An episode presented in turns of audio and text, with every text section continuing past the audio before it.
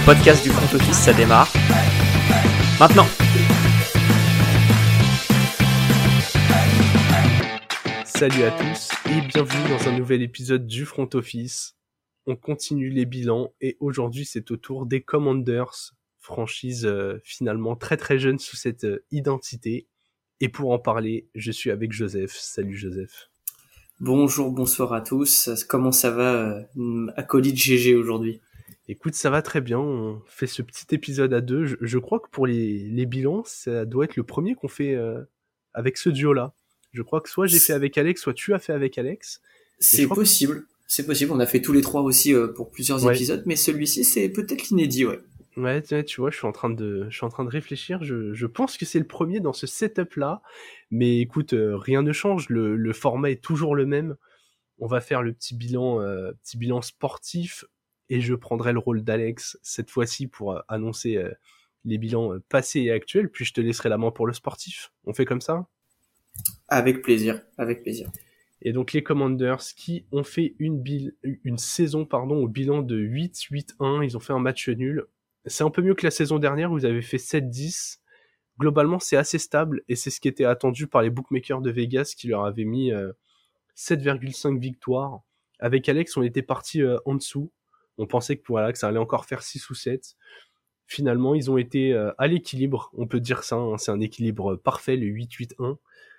Ça n'a pas suffi pour faire les playoffs, ça s'est pas joué à grand chose, hein. ils ont lutté euh, jusqu'au bout, notamment avec les Giants, où ils ont fait ce match nul, et où ils échouent à, une défaite après la bye week. Écoute, sportivement, ça a été quand même euh, assez intéressant, notamment en défense. Tu as des chiffres qui le prouvent, Joseph. Ouais, alors tu, tu fais bien déjà de parler de cette, euh, encore une fois, de cette course au playoff euh, dans une NFC qui était très serrée. Euh, la NFC Est a failli envoyer euh, littéralement ses quatre équipes en playoff. Il, ça était question, il était question au moment que ça fonctionne. Giants, Eagles, Cowboys et, et Commanders. pour les Commanders, je pense que tu, tu l'as bien résumé, ça se, ça se joue presque du coup en, en, semaine 13 où il y a ce match nul contre les Giants, puis retour de bye week en semaine 15 contre les Giants encore une fois avec une défaite cette fois 12 euh, à 20. Euh, sur les quatre derniers matchs, ils en perdent trois, donc euh, c'est vrai que ça a été difficile cette fin de saison pour les pour les Commanders. là où vraiment il y a un, motif d'espoir et qui est pour les Commanders vraiment un point fort, c'est sur la défense. Et j'ai envie de commencer par le point fort aussi de cette, cette franchise, puisque la défense aujourd'hui encaisse que 304 yards par match. Elle est troisième sur ce plan, donc un, vrai top niveau. Et, les deux premiers c'est les, Niners et les Eagles donc euh, deux franchises qui se qui se sont jouées en finale de, de conférence euh, nationale. Donc euh, voilà c'est pour les Commanders c'est un, vrai point fort et qui n'était pas forcément prévu de manière globale. Là où on les attendait beaucoup c'était surtout sur le, le, plan de la défense contre la course. Et contre la course c'est peut-être ce qui pêche le plus puisqu'ils sont 12e de NFL environ sur ce plan et contre la passe finalement, euh, ils sont quatrième. Donc en fait, c'est c'est peut-être sur ce plan-là que ça a le mieux fonctionné pour les euh, pour les, les Commanders cette année. J'ai failli dire les Redskins, donc je me suis repris. Pareil, c'est le mot à ne pas dire, tu sais. Euh, c'est ce qui a le mieux fonctionné peut-être pour les Commanders. Là où par contre ça a été beaucoup plus délicat, euh, c'est sur le plan de, de l'attaque puisque l'attaque des Commanders a dû faire euh, face à du coup des, défections, notamment au poste de quarterback. Euh, ça a vraiment alterné euh, entre Taylor et Nicky, qui a joué à peu près 9 matchs, et Carson Wentz, qui en a joué 8. Ils sont à peu près sur le même nombre de yards, à, à 100 yards près, aux alentours de 1800 tous les deux. et donc c'est vrai que cette incertitude-là n'a pas pesé euh, dans la balance en faveur des, des, des, Commanders non plus. Ils sont très loin sur ce plan. Contre la passe, ils sont euh, environ 20e de NFL avec à peine 200 yards par match, euh, ce qui est très faible, encore une fois, dans une, une NFL très portée sur le, sur le jeu de passe. voilà, donc on, ça, ça résume assez bien la situation, je pense. Une défense forte, euh, avec des atouts vraiment identifiés. Euh, un Daron Payne très puissant, un Chase Young qui revenait de blessure et qui a fait largement le travail qui, qui était attendu, entre autres. Euh, et de l'autre côté, l'attaque qui a bricolé un peu euh, au poste de quarterback. Euh, il y a des très belles choses par contre, et ça c'est, je te laisserai en parler tout à l'heure puisque c'est quelque chose qui te tient à cœur aussi, surtout au poste de receveur et au poste de running back. Il faudra pas négliger la chose. Donc il y a des promesses euh, je trouve, pour les Commanders suite à cette saison 2022, qui n'est pas si, si moche que ça. Ouais, finalement, euh, tu finis dernier de ta division, mais en étant à l'équilibre. T'es vraiment tombé euh, l'année où, euh, où c'était compliqué. Je rappelle, pour ceux qui suivraient depuis pas très longtemps et qui l'ont pas en tête, il y a deux ou trois saisons, la NFC, toutes les équipes en NFC Est étaient en négatif. Le vainqueur de division, je crois, était passé avec 7 ou 8 victoires. Enfin, c'était assez ridicule. Un peu bah, comme la division de T-Bucks cette, cette saison, quoi, où, où le vainqueur est, en négatif. C'était le cas il y a pas si longtemps, et là on a euh, on a quatre équipes à l'équilibre ou en positif, donc très clairement impressionnant. La défense, gros point fort, tu l'as hyper bien souligné. Le front seven, on, savait ça allait être très très fort. Les cornerbacks euh, qui pas si mal tenu, euh, en tout cas dans ce que laissent penser les chiffres. Et ouais, le gros problème en attaque. On part sur une escouade de receveurs que je trouve très complète, euh, avec euh, McLaurin, qui est pour moi un vrai receveur numéro 1. Ils ont drafté Dodson, c'est pas le rookie receveur dont on a le plus parlé, mais en dehors des matchs où il a été blessé quand il était sur le terrain, j'y l'ai trouvé vraiment pas mal. Euh, lui, c'est un vrai receveur numéro 2. Je pense que on sait déjà ce que ça va donner. Et, et c'est un bon point de fixation. Et à côté de ça, un Curtis Samuel qui peut être utilisé dans pas mal de plays. Donc vraiment ce trio ultra intéressant. Et au sol, avant la saison, euh, on partait sur un départ de Gigi McKissick qui, est finalement resté pour euh, entourer euh, Antonio Gibson. Et en fait, pas du tout. C'est Brian Robinson, le rookie, avec la très belle histoire qui aurait pu être tragique de base, qui a été qui a été sauvagement agressé en avant-saison, qu'on pensait out pour la saison complète, même avec un pronostic vital qui aurait pu être très engagé, et qui finalement a réussi à revenir en cours de saison pour s'imposer comme le numéro un de ce backfield ça a été une force aussi leur euh, leur jeu au sol, en tout cas dans l'alternance et dans ce qu'ils pouvaient proposer. Même Antonio Gibson a bien sorti la tête de l'eau en fin de saison et c'est mieux en un pass catcher euh, tout à fait intéressant, mettant McKissick de côté. Donc très clairement, de ce côté-là du terrain, il y a des très bonnes bases. Il y a trois receveurs qui sont là. Il y a un jeu au sol avec euh, un jeune qui est là, qui, est, qui, a soif de revanche.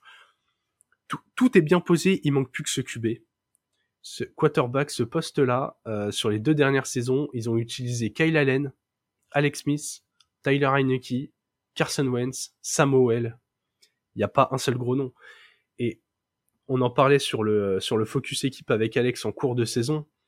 Mais très clairement, ils avaient parié sur Carson Wentz pour euh, apporter cette folie. On se disait, on prend un quarterback, on sait ce qu'il vaut en NFL. Il fait des erreurs, mais il est aussi capable de très gros plays. Ils avaient vu que leur room de receveurs était très intéressante, ils ont voulu se baser là-dessus.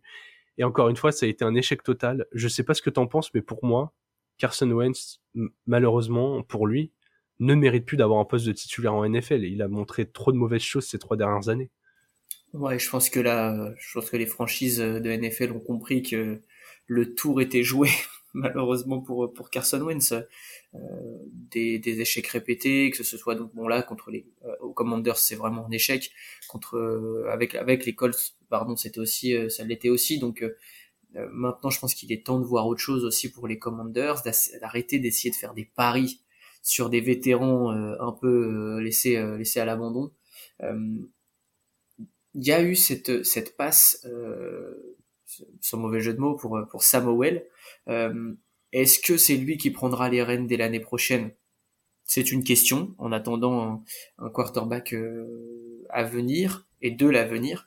Est-ce que ce quarterback, parce que ça c'est vraiment la principale question, je pense, pour les pour les Commanders euh, au cours de cette intersaison. Est-ce que ce poste de, de, quarterback sera mené du coup par par Samuel, par Tyler Heineke qu'on resigne? Est-ce que par un jeune rookie ou par un vétéran qu'on va encore une fois chercher? Puisqu'en effet, le, pour le coup l'avenir de, Carson Wentz ne sera, pas euh, du côté des Commanders. Euh, il y a de vraies questions qui se posent autour de ça. Euh, et je pense que c'est le plus gros chantier et ce à quoi on est en train le plus de réfléchir du côté des, des Commanders, puisque tu l'as bien souligné, il y a des receveurs de qualité dans cette franchise. il y a une ligne offensive qui se porte relativement bien, qui est à peu près milieu de tableau, notamment sur le nombre de sacs encaissés. donc il y a des choses intéressantes pour cette attaque, tu l'as cité aussi sur le poste de running back, manque juste la pièce maîtresse. euh, celle qui te permettra vraiment d'aller chercher euh, plus que 8 victoires et de te retrouver à l'équilibre, euh, d'aller chercher les playoffs quoi. donc à voir ce que ça peut ce que ça peut donner pour pour ces commanders à ce niveau-là et c'est peut-être en, en améliorant aussi ton coaching staff, staff que tu peux le que tu vas pouvoir le faire. Ouais, ouais, c'est bien possible ce que tu dis. En tout cas, ils ont de la marge de manœuvre pour ce pour ce poste de quarterback ils ont un, un, cap space disponible euh, en fonction des sources. Encore une fois, c'est assez variable, mais globalement, ils ont facilement une bonne quinzaine de millions de, euh, de dispo sur le papier. Et surtout, ce qui est intéressant chez eux, c'est les potentiels cuts. Carson Wentz ne sera plus dans l'équipe, je vous l'annonce. Hein. Euh, le, le, cut du quarterback ferait économiser 26 millions à la franchise. Donc, euh, il va prendre ses affaires, il va partir. Kendall Fuller, qui est un des meilleurs, euh, en tout cas un bon cornerback de cette équipe, son départ libérait presque 10 millions, donc je pense aussi qu'on ira vers un départ. Et après, il y a tout un pool de joueurs qui pourraient libérer entre 3 et 5 millions et, dont l'importance est plus ou moins variable. Je donne l'exemple de Logan Thomas, hein, c'est un tight end. C'est une belle cible, il est un peu servi, mais si tu peux libérer un peu plus de 5 millions avec son départ, je pense que tu le fais les yeux fermés. Donc voilà, les Commanders, ils ont une, ils ont une marge de manœuvre. En termes de pic de draft, ils en ont que, euh, ils en ont que 6 un premier tour, un deuxième, quatrième, cinquième, sixième, septième. Donc il leur manque un troisième tour. Ça fait pas énormément d'assets pour une équipe euh, milieu de paquet. Du coup, Joe, quand on voit ça, pas mal d'argent, des assets euh, un peu intermédiaires. Bon, il y a quand même un premier, un deuxième tour, mais euh, voilà, ça fait que deux joueurs supplémentaires. Encore une fois, dans le paquet élite des prospects.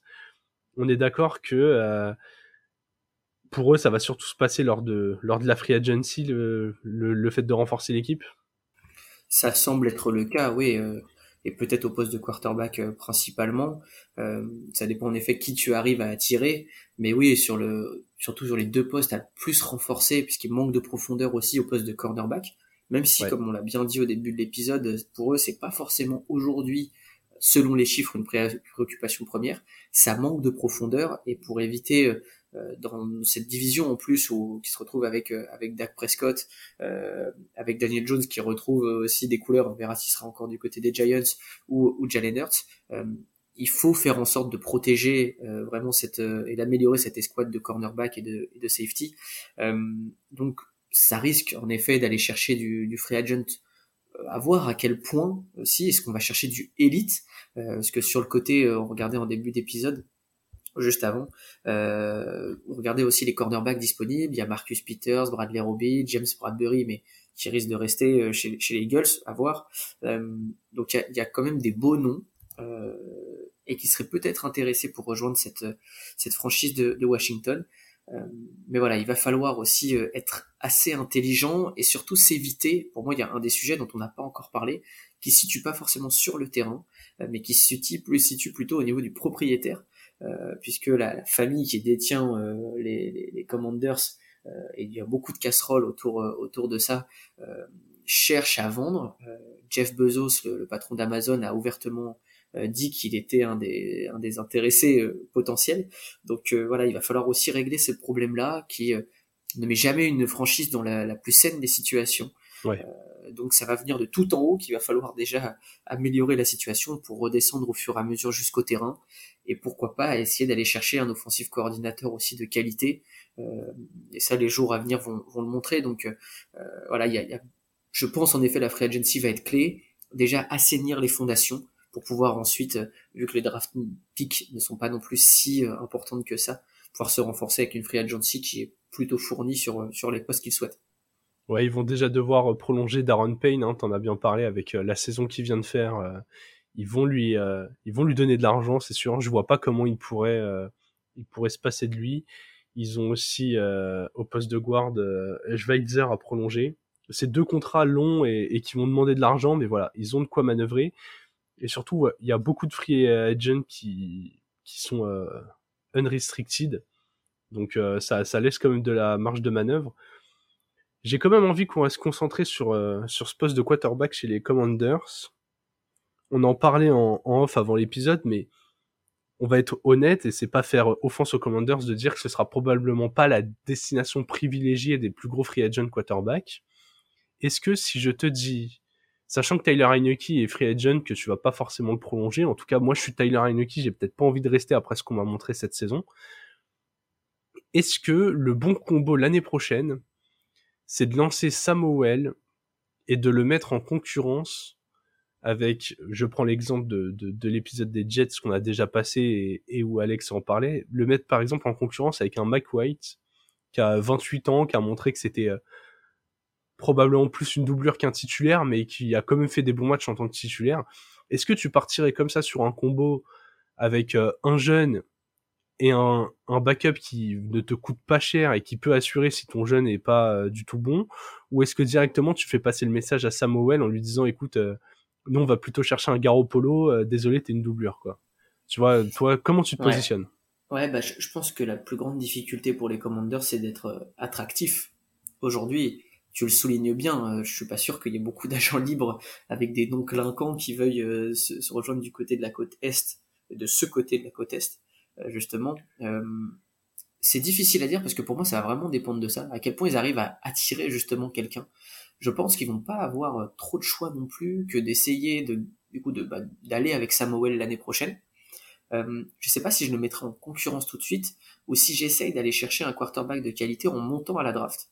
Parce que finalement, tu as quand même des plutôt de, bons assets dans cette équipe.